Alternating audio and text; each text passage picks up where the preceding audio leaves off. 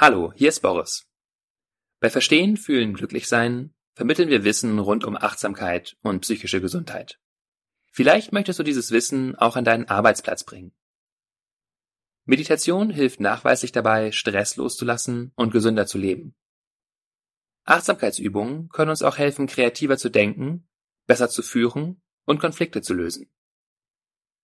Für Firmen und Organisationen bieten wir stark vergünstigte Sammellizenzen für die Meditations-App Balloon an. Bei größeren Organisationen führe ich die App auch gerne in einer Live-Veranstaltung ein. Wenn du Lust hast, deinen Arbeitsort achtsamer zu machen, dann geh auf www.balloonapp.de slash Unternehmen oder klick auf den Link in den Show Notes zu dieser Podcast-Folge.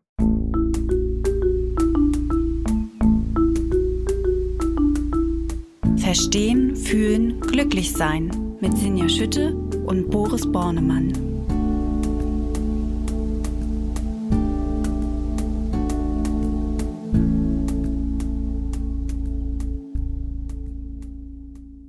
Hallo und herzlich willkommen zu Verstehen, Fühlen, Glücklich-Sein dem Achtsamkeitspodcast. Zurück aus der Sommerpause mit mir heute verbunden Dr. Boris Bornemann. Er ist Neurowissenschaftler, Achtsamkeitstrainer und Psychologe. Und ich freue mich sehr, dass du hier bist, Boris, ähm, frisch gestärkt aus der Sommerpause. Hallo. Hallo Sinja und ich freue mich auch sehr, dass wir uns mal wieder unterhalten. Und äh, zwar spreche ich wie immer mit Sinja Schütte und sie ist Chefredakteurin der Achtsamkeitszeitschrift Flow. Ja, und gleich zum Start nach dieser etwas längeren Pause haben wir uns ein ganz großes Thema genommen, das ja auch eigentlich schon in unserem Namen vorkommt, nämlich das Glück, das Glücklichsein. Was ist es und wie finde ich es?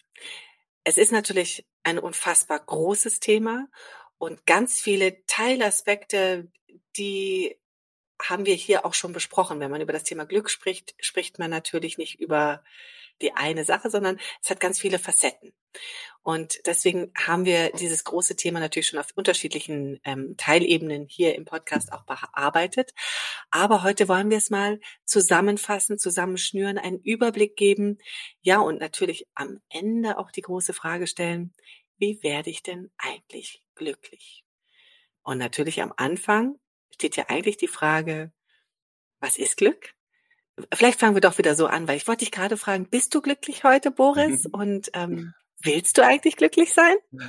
Nein, da kann ich jetzt nicht, nicht, nicht drauf antworten, wenn du mir die Frage stellst. Also ja, ich fühle mich heute sehr gut gelaunt. Ähm, so hängt ja bei mir immer zusammen mit, wie ist es gerade mit meiner Beziehung, ja, wie ist so meine berufliche Situation. Aber da ja, das sind alles so gerade ganz erfreuliche Entwicklungen und da bin ich gerade ganz glücklich, zufrieden drüber. Aber die Frage ist natürlich auch, wenn wir sie so stellen, wie sie häufig in der Wissenschaft gestellt wird, eher als Lebenszufriedenheit gemeint. Wie zufrieden bin ich eigentlich als Mensch? Und ja, da kann ich schon auch sagen, ich fühle mich recht zufrieden mit meinem Leben. Ähm, so im Großen und Ganzen, mit Ups und Downs. Wie geht es dir, Sinja? Wie glücklich äh, bist du? Ich bin gerade sehr glücklich, dass wir beide jetzt hier reden können. Das ist sehr gut. Und ich würde auch sagen, meine Lebenszufriedenheit ist insgesamt sehr, sehr gut. Also ähm, ich kann da sehr viel Dankbarkeit und, ähm, und Glück empfinden und kann auch sehr gut glückliche Momente leben und genießen. Und wie gesagt, gerade finde ich sehr schön, dass wir wieder miteinander reden. Das macht mich auch glücklich. Ähm, und deswegen jetzt die Frage, was ist denn das eigentlich, das Glück? Ja, also ich möchte erstmal eine Unterscheidung machen, die wir im Deutschen ja machen. Es gibt ja zwei Dinge, die im Deutschen mit Glück bezeichnet werden. Einmal quasi das äh, gute Geschick, äh, also dass etwas mir gelücke, da kommt es so alt Hochdeutsch, glaube ich, aus dem zwölften äh, Jahrhundert ungefähr her, also dass etwas gelingt, also eher was man so als Fortuna, als glückliche Umstände bezeichnet. Das meinen wir hier äh, ja nicht. In anderen Sprachen unterscheidet man da auch viel deutlicher. Im Englischen gibt es lucky äh, oder la, le bon chance äh, äh und äh, dagegen Glück, über das wir hier reden wollen, le bonheur oder äh, äh, happiness. Darum soll es also gehen und das ist wieder so eine Sammelbezeichnung eigentlich für eine große Reihe angenehmer emotionaler Zustände, wie zum Beispiel Freude, Leichtigkeit, bis aber hin zu Ekstase, kann aber auch sowas wie Seelenfrieden oder tiefe Zufriedenheit bezeichnen. Und auch da kann man auch ein bisschen unterscheiden, meint man jetzt eigentlich was Momentanes, eher wie wir darüber geredet haben, wie glücklich bist du jetzt gerade? Vielleicht sind mir jetzt auch gerade gute Dinge widerfahren, da berührt sich das natürlich wieder so ein bisschen und deswegen bin ich jetzt gerade sehr glücklich. Und wie sehr ist das wirklich ein überdauernder Zustand von ja, einer tiefen Seelenruhe und Zufriedenheit oder so einem generell wohlwollenden Blick auf das eigene Leben und auf das Dasein, zu sagen, ich bin mit diesem Leben äh, sehr zufrieden. Das ist irgendwie was, was ich gerne tue, Leben. Das ist jetzt ein, ein sehr psychologische Draufsicht, sage ich mal. Gibt es denn etwas, was ich körperlich festmachen kann, wo man sagt, also man spricht ja auch von Glückshormonen, die ausgeschüttet werden die gehören schon auch immer dazu, oder? Ja, also wir können das natürlich auch biologisch betrachten. Da gibt es so ein paar Marker, also und die Neurotransmitter, die du gerade angesprochen hast, also die Botenstoffe in unserem Gehirn sind da sicher ganz zentral. Das kann man ja sehr einfach eigentlich zeigen, dadurch, dass zum Beispiel bestimmte Drogen diese Neurotransmitter selektiv anschwemmen lassen, also Serotonin vor allen Dingen, ja, was wir bei äh, LSD oder aber auch bei MDMA, also bei verschiedenen Substanzen haben, die uns einfach äh, ein Gefühl von Glück vermitteln. Da können wir gleich schon mal wieder drüber reden, was es für ein Glück ist. Würde ich vielleicht gleich noch mal ein bisschen differenzieren auch, was es für unterschiedliche Arten gibt. Aber das ist eben so Serotonin. Wir sind äh, zufrieden. Äh, das ist eher so Ruhe. Auch Endorphin ist stark schmerzstillend. Also so dieses alles, was uns antreibt, kommt so zur Ruhe und es stellt sich so ein tiefer Frieden ein. Oxytocin, eher so dieses Vertrauen, Wärme, zwischenmenschliche Nähe, auch das ja ein entscheidender Teil im Glückscocktail. Und dann der vierte wichtige Neurotransmitter, vielleicht sogar der allerwichtigste, so fürs tägliche Funktionieren, das Dopamin. Und Dopamin hat im Gegensatz zu den anderen, von denen ich ja geredet habe, die eher was mit Liking, mit Mögen zu tun haben, hat Dopamin eigentlich ein bisschen mehr was mit Wanting zu tun, mit Wollen, mit irgendwo hinwollen. Das ist unser Antriebsneurotransmitter, aber der macht uns ja auch glücklich, wenn wir uns auf etwas vorfreuen. Das ist eher Dopamin. Wenn wir so in, in der Tätigkeit aufgehen und da immer eine Belohnung nach der nächsten quasi abrufen, wenn wir irgendwie ein Computerspiel spielen, das ist ein bestes Beispiel und das ist so designt, dass wir ständig irgendwie belohnt werden, dann ist das Dopamin, was da vor allen Dingen bei uns immer wieder so kleine Peaks hat. Also ich merke schon, es gibt ganz viele. Es gibt schon auf der körperlichen Ebene sehr unterschiedliche Glücksformen und die gibt es natürlich dann auch auf der psychologischen beziehungsweise auf der philosophischen Ebene. Da sind wir ja in Deutschland, wenn ich das so richtig ähm, überblicke, ja nicht gerade die Glücksritter und diejenigen, die ähm, ganz besonders ähm, gute Voraussetzungen haben, glücklich zu sein, oder?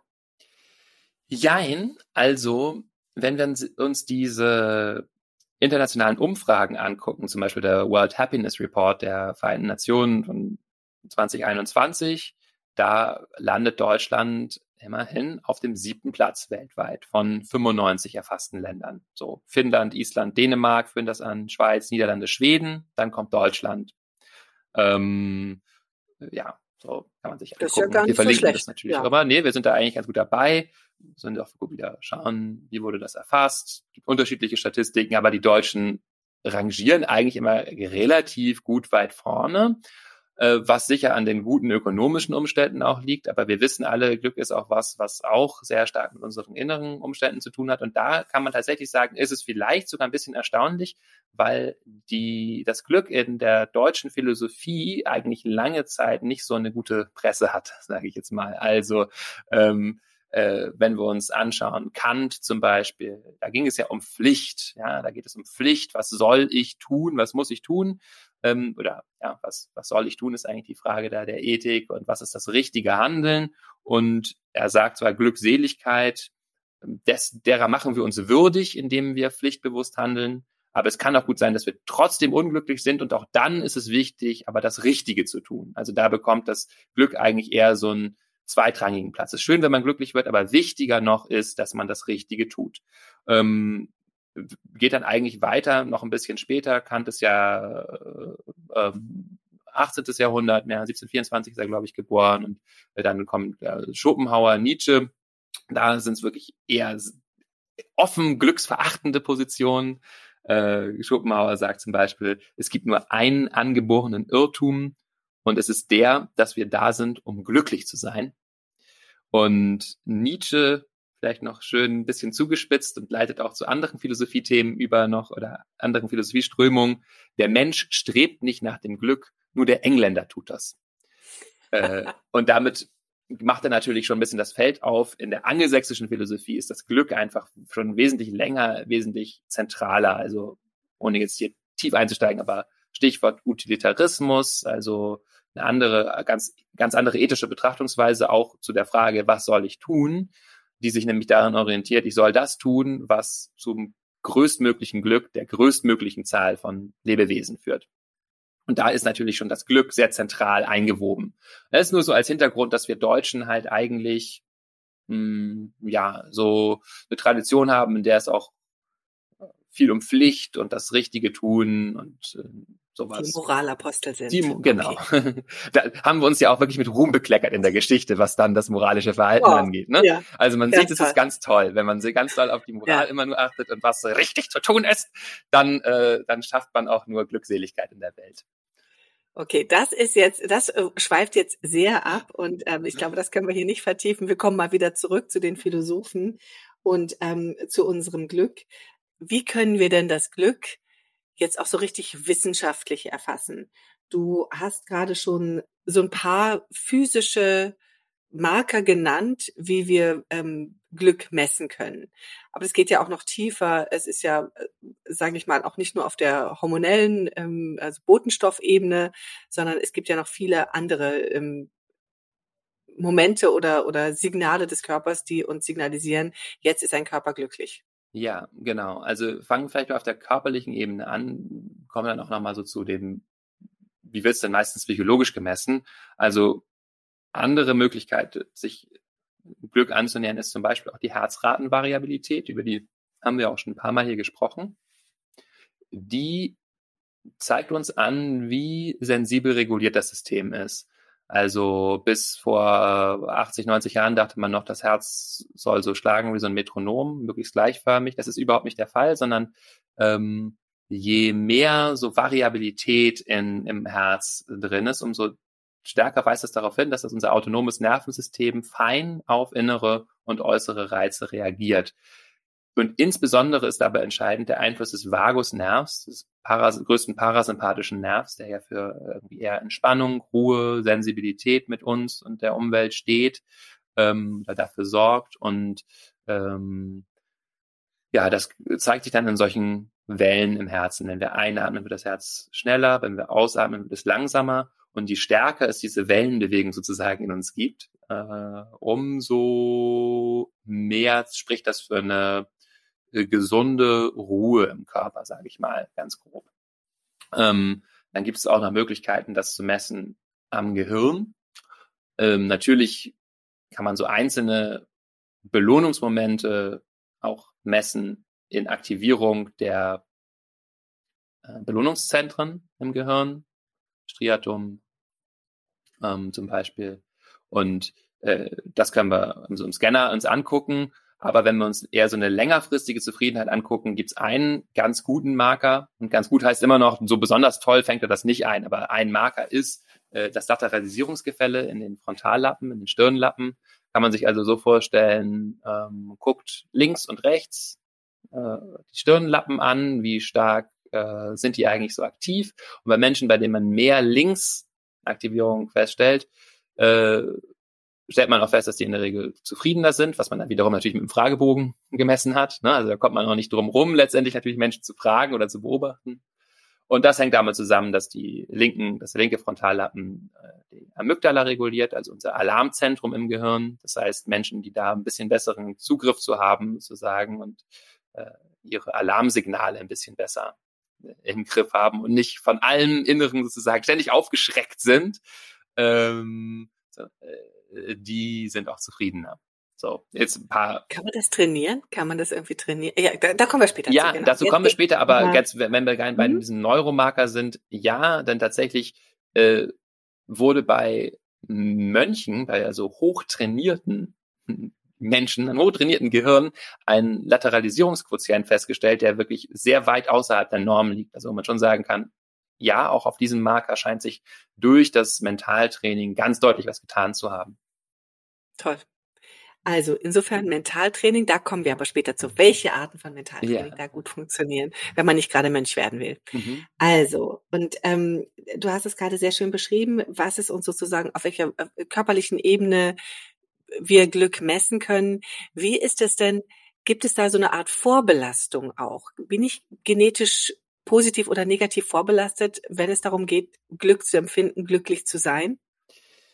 Ähm, Vermutlich, ja. Also es gibt eine gute Schätzung von äh, Sonja Lubamirski. Das Buch tun wir auch hier in die Show Notes, wie auch viele andere Quellen, ähm, die sehr viel Literatur dazu ausgewertet hat. Und sie sagt sowas wie ungefähr 50 Prozent unserer Lebenszufriedenheit sind von den Genen bestimmt, ungefähr 10 Prozent von den Umwelteinflüssen und 40, ungefähr 40 Prozent durch eigenes Handeln und Denken beeinflusst.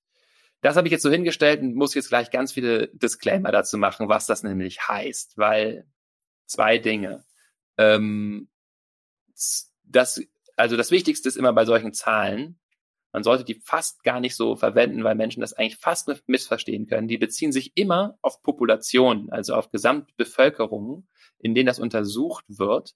Das heißt, in der gegebenen Bevölkerung, und das sind jetzt westliche Industrienationen vor allen Dingen, in denen das gemessen wird, ist es so, dass ähm, Lebenszufriedenheit über die Gesamtbevölkerung zu diesem Anteil mit Genen kovariert, nur zum gewissen geringen Anteil mit der Umwelt, was natürlich damit zu tun hat, dass bei uns sehr, sehr viele Lebensumstände gut sind. Wir sind quasi eigentlich saturiert. Ne? Wir sind da gesättigt, was die Umstände, die guten Lebensumstände angeht. Denn wenn man das über die gesamte Welt betrachten würde oder innerhalb von Ländern mit einer wesentlich größeren sozialen Ungleichheit und schlechteren Lebensbedingungen, wäre das, wäre dieser Prozentsatz auch viel größer. Kann man so ein bisschen verstehen, ja, das, das hängt davon ab, in welcher Umgebung ich das untersuche. Und auch diese 40 Prozent, die klingen ja schon erstmal ganz gut. Wir haben mindestens 40 Prozent unseres Glücks selbst in der Hand. Aber auch die würde ich nochmal relativieren. Das können auch wesentlich mehr sein, wie man ja zum Beispiel an diesen sehr gut geschulten Mönchen sieht. Ähm, das ist mehr so zu verstehen, bei dem, was Menschen normalerweise machen, wie sie sich normalerweise darin unterscheiden. Einige achten gut auf sich und andere achten weniger gut auf sich. Und da gibt es ungefähr so eine Varianz in der Bevölkerung, die 40 Prozent des Glücks ausmacht. Aber wenn ich jetzt wirklich sehr, sehr intensiv mich damit beschäftige, dann kann ich auch wesentlich mehr erreichen. Also es ist nicht so, dass ich irgendwie gedeckelt bin. Vielleicht ist das ein bisschen rübergekommen, ja. Also diese, diese Zahlen sind mit Vorsicht zu genießen, die heißen letztendlich nur, wie ist das in unserer Welt, so gerade.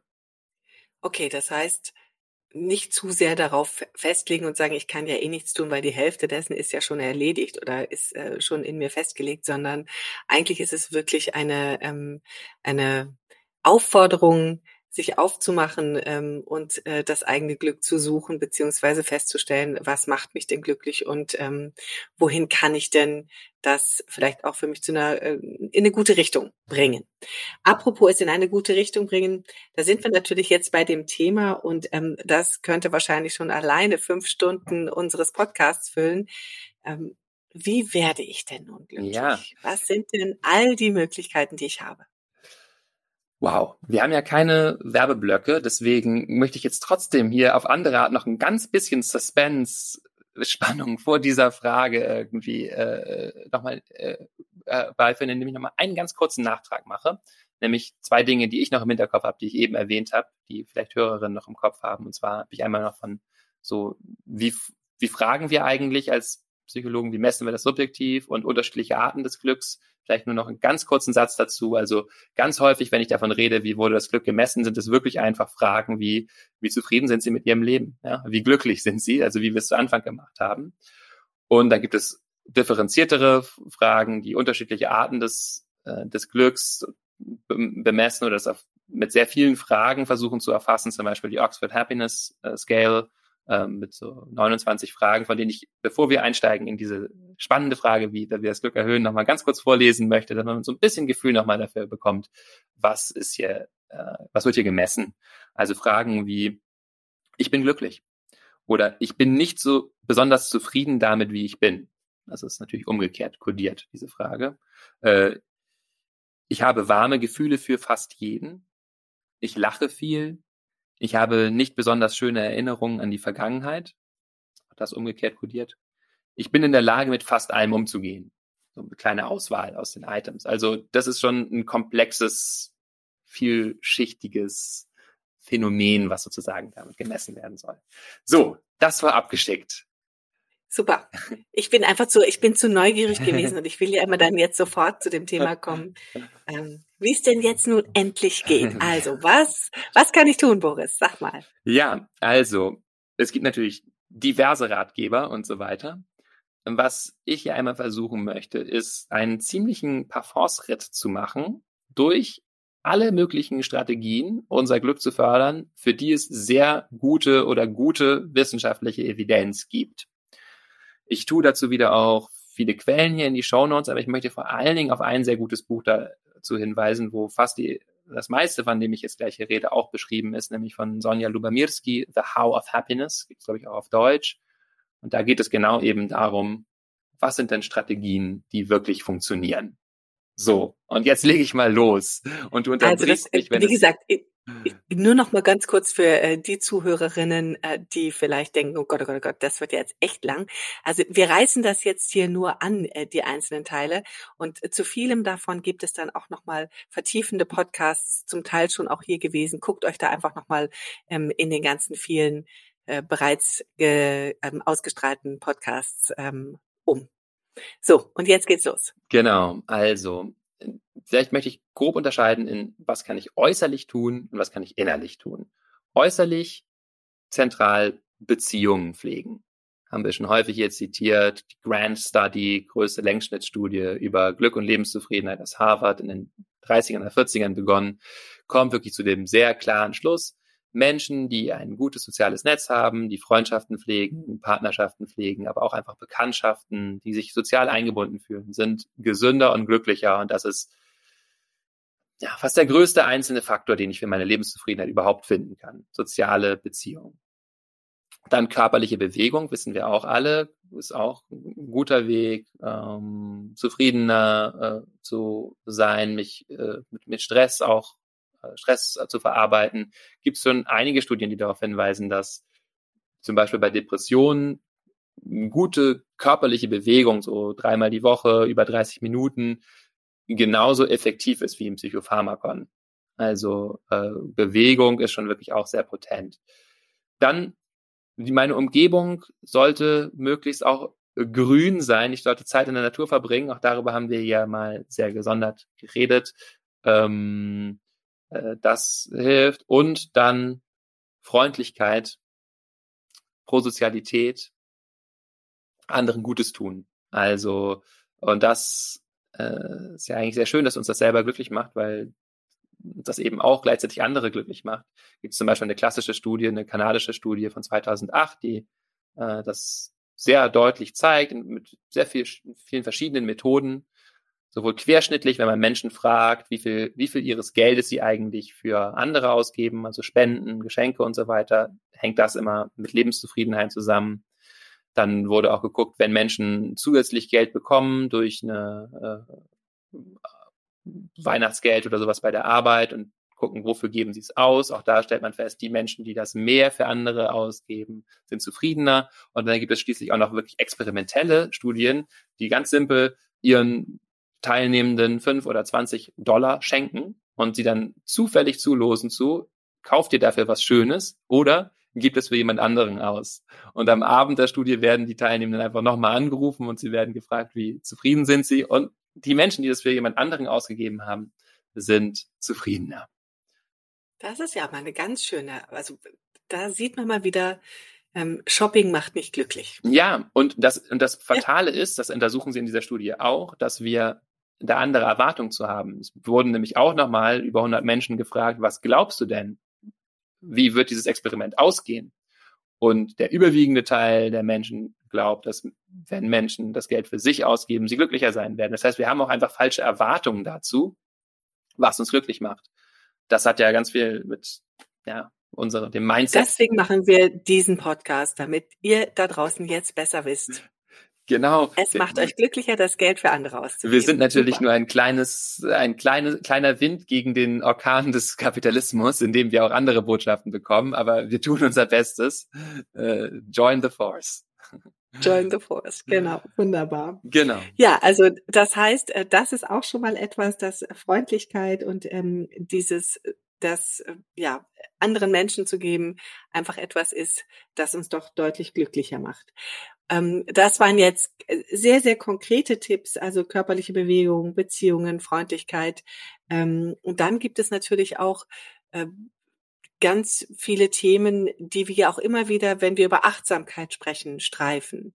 Also Achtsamkeit beinhaltet ja schon ganz viele von den Themen, die uns zufriedener, glücklicher, ja, zugewandter machen. Magst du da noch mal ein bisschen einsteigen und uns erklären, wie das zusammenhängt, das Glück und die Zufriedenheit und, und die Achtsamkeit? Ja, also durch Achtsamkeit, Meditation, Geistes- und Herzensschulung ändere ich meinen Bezug zur Welt, zu mir selbst, äh, auch zu anderen, also wie ich mich selbst, die Welt wahrnehme, jetzt mal ganz grob gesagt, und wo ich meine Aufmerksamkeit hinlenke. Und ähm, damit kann ich anknüpfen an den Strategien, die ich jetzt gleich noch benennen werde, die uns eben nachweislich empirisch gut abgesichert glücklicher machen. Und das ist zum einen Dankbarkeit. Also auch den Fokus immer wieder auf das Denken, was ist denn gut in meinem Leben? Wofür bin ich dankbar? Was läuft gut? Und wir können da so schnell in diese andere Richtung immer wieder gehen, nur von was ist das Problem? Was muss ich noch verbessern? So ist unser Gehirn strukturiert von Natur aus, immer auf Alarm, immer auf äh, Gefahren abwenden. Und wir müssen es wirklich bewusst einüben, auch immer zu schauen, was ist denn eigentlich alles zufriedenstellend? Und da gibt es sehr viele Studien, die zeigen, dass da schon wenige Minuten am Tag, in denen ich mich mit dieser Frage beschäftige, helfen, indem ich es aufschreibe, indem ich mir das einfach innerlich ähm, selber erzähle. Ähm, wofür bin ich dankbar? Also Dankbarkeit kultivieren. Gegenwärtigkeit, das ist ja ganz zentral in der Achtsamkeit. Zweite Strategie, also lernen, im Moment zu sein. Da gibt's ja auch viele Studien, sehr schöne Studie aus Harvard, das wirklich gut zeigt, ganz vielen Menschen, dass äh, die Menschen, die äh, bei ihrer Tätigkeit sind, bei dem, was sie gerade machen, innerlich, dass die zufriedener sind als Menschen, die über irgendwas anderes nachdenken, so ganz grob gesagt. Also hier im Hier und Jetzt zu sein, bringt den Körper in eine gewisse Kohärenz. Also alles beginnt miteinander zu kommunizieren einheitlich, nicht so konflikthaft zu schwingen, sondern wir sind ganz da. Äh, das sorgt auch für mehr Zufriedenheit. Dann Flow. Da haben wir ja vor der Sommerpause in der letzten Folge drüber geredet. Also Tätigkeiten auszusuchen, wo ich so ganz im Moment aufgehe, ähm, motiviert voranschreite, mich selbst vergessen kann, wirklich ja ganz aktiviert bin auch. Optimismus also zu lernen, ist auch ist ähnlich, ne? Die überlappen manchmal so ein bisschen die Strategien, also ähm, auch Positives zu erwarten, die eigenen Stärken kennen, auf das Positive auch zu schauen, auch was in der Zukunft vielleicht passieren könnte. Dann das Gute auch bewusst zu genießen, es auszukosten, so Genuss zu lernen, wirklich, auch zu merken, ah, oh, das ist jetzt schön im Moment. Dann ganz zentral auch negative Gedankenspiralen unterbrechen, äh, insbesondere soziale Vergleiche vermeiden. Hm, das braucht natürlich Übung. Wir können ja nicht das so machen, dass wir sagen, denk jetzt nicht an einen Eisbären. Ja, das kennen wir alle, das funktioniert nicht, sondern äh, wir brauchen also da wieder Mittel, unsere Aufmerksamkeit woanders hinzulenken. Ähm, oder aber auch vor allen Dingen damit gut umzugehen. Das ist ja ein wichtiger Ansatz in der Achtsamkeit zu sagen, ja, schwierige Gedanken, schwierige Gefühle sind da. Wir lernen damit umzugehen. Mit Selbstmitgefühl zum Beispiel. Also erstmal das wirklich auch völlig zu normalisieren und zu sagen, ja, so bin ich halt gebaut. Ne? Also da kommen auch immer wieder so Alarm, Zustände, Angst, äh, Traurigkeit, ähm, Wut, das begegnet mir immer wieder. Und wie kann ich jetzt da liebevoll mit sein, das wahrnehmen im Körper, nicht dagegen ankämpfen, mich nicht zusammenziehen, sondern es eben da sein lassen, ähm, es normalisieren und dann eine liebevolle, freundliche Haltung mit mir finden, mit diesen Gefühlen. Das ist auch ein äh, empirisch sehr gut untersuchter Weg. Also Menschen, die gut dieses sogenannte Coping können, also mit schwierigen Dingen umgehen, sind zufriedener. Und jetzt habe ich nur noch zwei für die Leute, die schon, äh, denen das Ohr schon glüht. Ähm, und äh, zwar sich zu Zielen bekennen und diese auch konsequent zu verfolgen.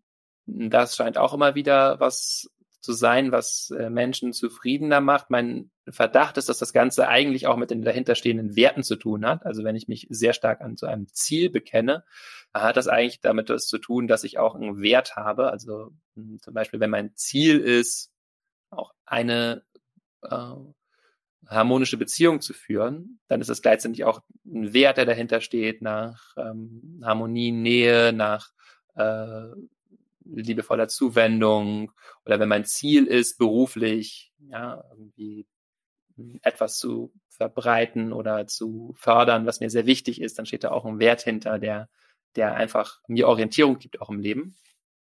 Und das dockt dann nämlich schon gleich an dem letzten Punkt auch an, nämlich Sinnhaftigkeit Spiritualität, Religiosität.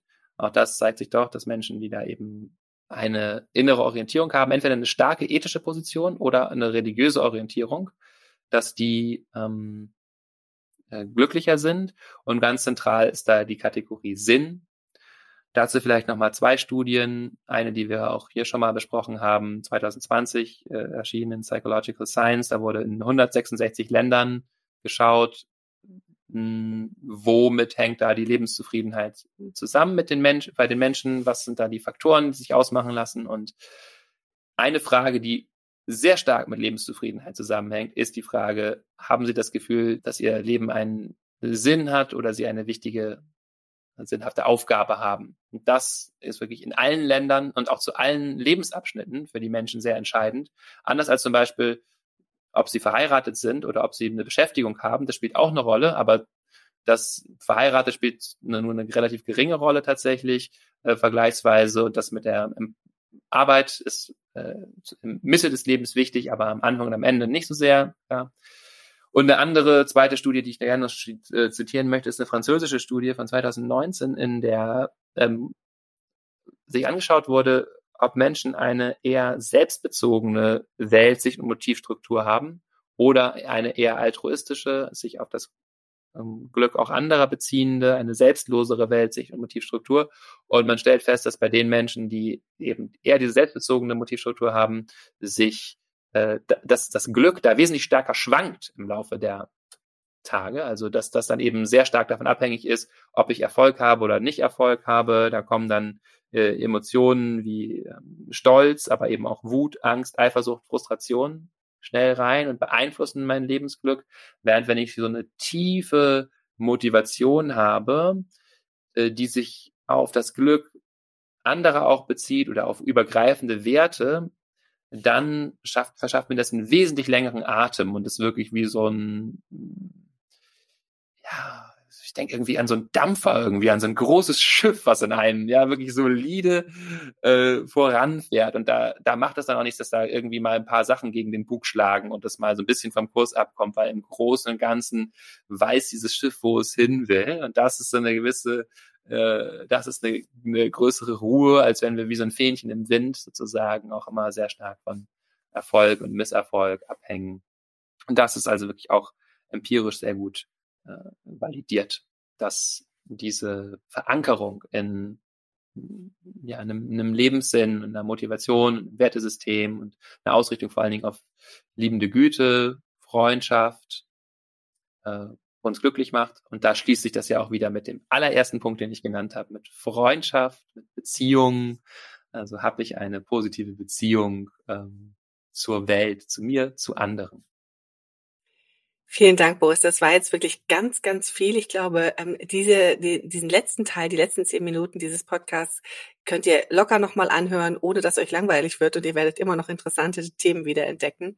Mir ist, während du das alles so ähm, erzählt hast und äh, berichtet hast, einfach nur aufgefallen, dass das, was du beschreibst, was glückliche Menschen ausmachten, auch wahnsinnig sympathisch ist. Also ähm, ich finde, das ist das Schöne daran, wenn, äh, wenn wir darüber reden, es lohnt sich wirklich danach zu streben, glücklich zu sein, einfach weil ich glaube, man dann ein, ein sympathischerer, ein freundlicherer Mensch ist, ähm, weil all die Aspekte, die du erwähnt hast, von Altruismus über Beziehungen, über Freundschaft, über Freundlichkeit, das ist alles äh, so ähm, Komponenten, wo ich das Gefühl habe, damit lässt es sich sehr viel ähm, ja, netter durchs Ge Leben gehen. Mhm. Vielleicht kann man es einfach so formulieren. Ich habe aber auch heute gelernt, wie unterschiedlich Glück sein kann, dass es wirklich sehr viele Einflussfaktoren gibt. Zwar sagst du, ähm, dass es 50 Prozent die Gene seien, aber wir uns davon nicht verleiten lassen sollten, sich darauf auszuruhen oder die Flinte ins Korn zu werfen. Ich fand es sehr schön, äh, dass du auch nochmal betont hast, wie wichtig Freundschaft, Beziehungen, dieses sich um andere kümmern ist und ähm, ja auch Freundlichkeit anderen Menschen gegenüber, dass das etwas ist, was wir kultivieren können und dass uns dann ansonsten und das ist auch die gute Nachricht für alle, die diesen Podcast hören und die vielleicht auch äh, ja Achtsamkeit praktizieren, dass ganz viel des Glücks durch achtsame Praktiken entsteht. Und äh, mit diesem guten Gefühl würde ich euch heute gerne ein großes Dankeschön sagen, dass ihr zugehört habt und euch einen glücklichen restlichen Tag wünschen. Ähm, ein glückliches restliches Leben wäre ich zu, finde ich, zu weit geflogen. Ich möchte euch ja noch mal ein paar Mal hören. Dir herzlichen Dank, lieber Boris, ähm, für diese wirklich äh, schönen Einblicke in das Thema Glück und alles weitere werdet ihr natürlich in unseren Show Notes nochmal nachlesen können. Und natürlich freuen wir uns auch, wenn ihr uns Feedback gebt oder uns mailt at podcast at balloonapp.de. Vielen Dank fürs Zuhören, euch alles Gute und bis zum nächsten Mal. Tschüss. Tschüss.